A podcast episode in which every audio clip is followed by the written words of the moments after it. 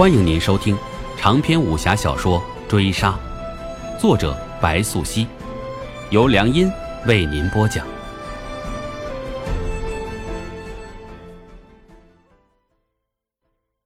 第二十九回，冯佐已离开，他对楼安国逐日显现的残忍及暴虐感到厌恶，但楼安国显然是不满足的。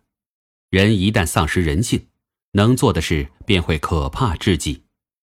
一如现在，他花掉整个晚上的时间，只为设计出取悦自己的方式，去折磨死两个杂耍艺人。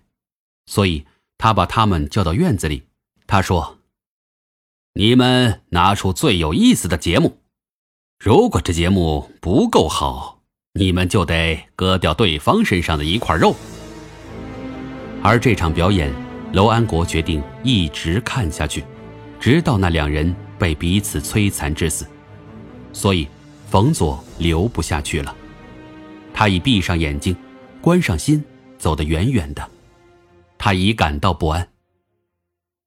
冯参军，院外有人找他，那是个年轻人，乃北平节度使的留后使王正见。怎么，今日又找我去喝酒？我就是有再好的酒也受不住了，贤弟，你还是饶过我吧。冯佐说罢，摆摆手笑起来。哪里哪里，这地方说话不方便，咱们到湖边去。王正健四下张望过，说罢，拉起冯佐往外走。这是怎么了？莫非张松张公那边有书信传来？冯佐见得一诧。说话间已被拽出后院，人立地假山湖塘处，满面不解。时年张松任职北庭节度使，上有郭乾冠出任都护，李林甫为西安大都护。李林甫此人能窥伺上意，在朝深得皇帝喜爱。张公那边倒没什么。王正健开口，答过冯佐，微有迟疑，旋即道：“贤兄可曾想过？”留在泽西。哦，此话怎讲？冯佐一样，于是听到有件事，阿奴我得坦白讲。楼家并非长久之计，楼安国的为人，想必你也很清楚。就连这官邸中人，近来也有些看不下去了。哦，那王贤弟可有何高见？冯佐闻言已觉出端倪。王正健明明话中有话，而朝野之上，今非昔比。娄家跟李林甫、李公之间向来不和，贤兄是晓得的。李公是什么人？那可是皇上最信赖的人。王正健话讲得轻松惬意，如谈天说地，眼睛却一直盯着冯佐看，生怕错过他脸上任何一个表情。冯佐知道，他的机会来了。他并非什么忠孝感恩之人，别人若给他梯子，他必是要往上爬的。所以，他已把舅父一家承蒙娄家的恩情，通通抛去脑后。诚惶诚恐道：“哦，难道鄙人有幸能受李公所用？”冯佐是要倒戈了，他想爬得更高。李公事务繁忙，这些小事。自还不挂在心上。王正健听出他话中几分窃喜，几分意愿，必然是要泼他冷水的。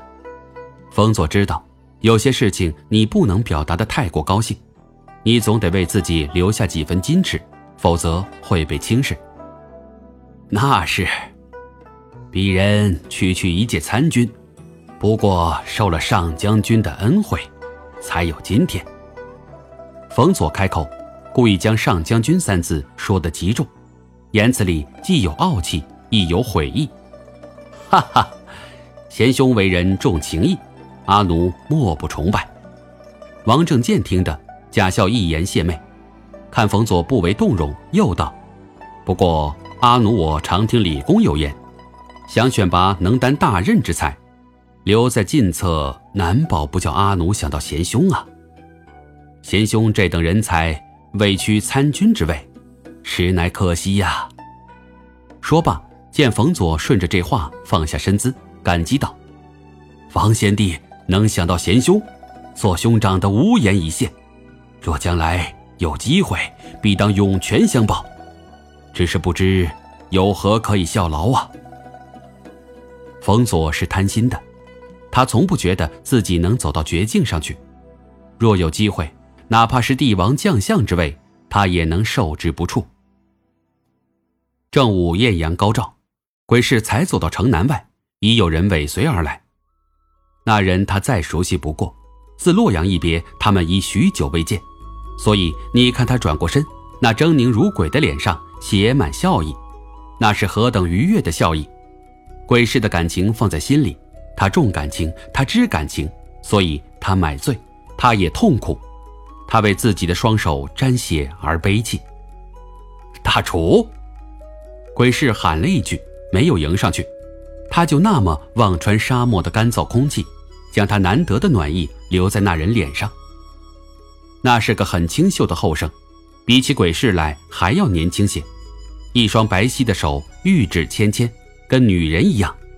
但那张脸，那张脸虽然很清秀，但也很冷漠，冷得叫人害怕。无忌不喜欢沙漠，他也不喜欢鬼市喊他大楚，他有名字，他不喜欢小时候的混号，他有些不悦。但他不笑不怒，不表于面，别人也不知道他是高兴还是生气。然后你看无忌走过去，扯开破烂肮脏的衣襟，暴露胸口，指着里面一寸长的疤道：“我在找这个人，密报得言他来了北庭，我得找到他。”无忌这话说的肯定，就好像鬼市一定知道他在找的人。然而无忌却没料错。鬼市对灵业的印象无疑是深刻的，但他还不打算告诉无忌，灵业还不是组织里的人，他还没有受到认可，他不能冒险让无忌贸然前去找他，若触怒上峰，那会害了无忌。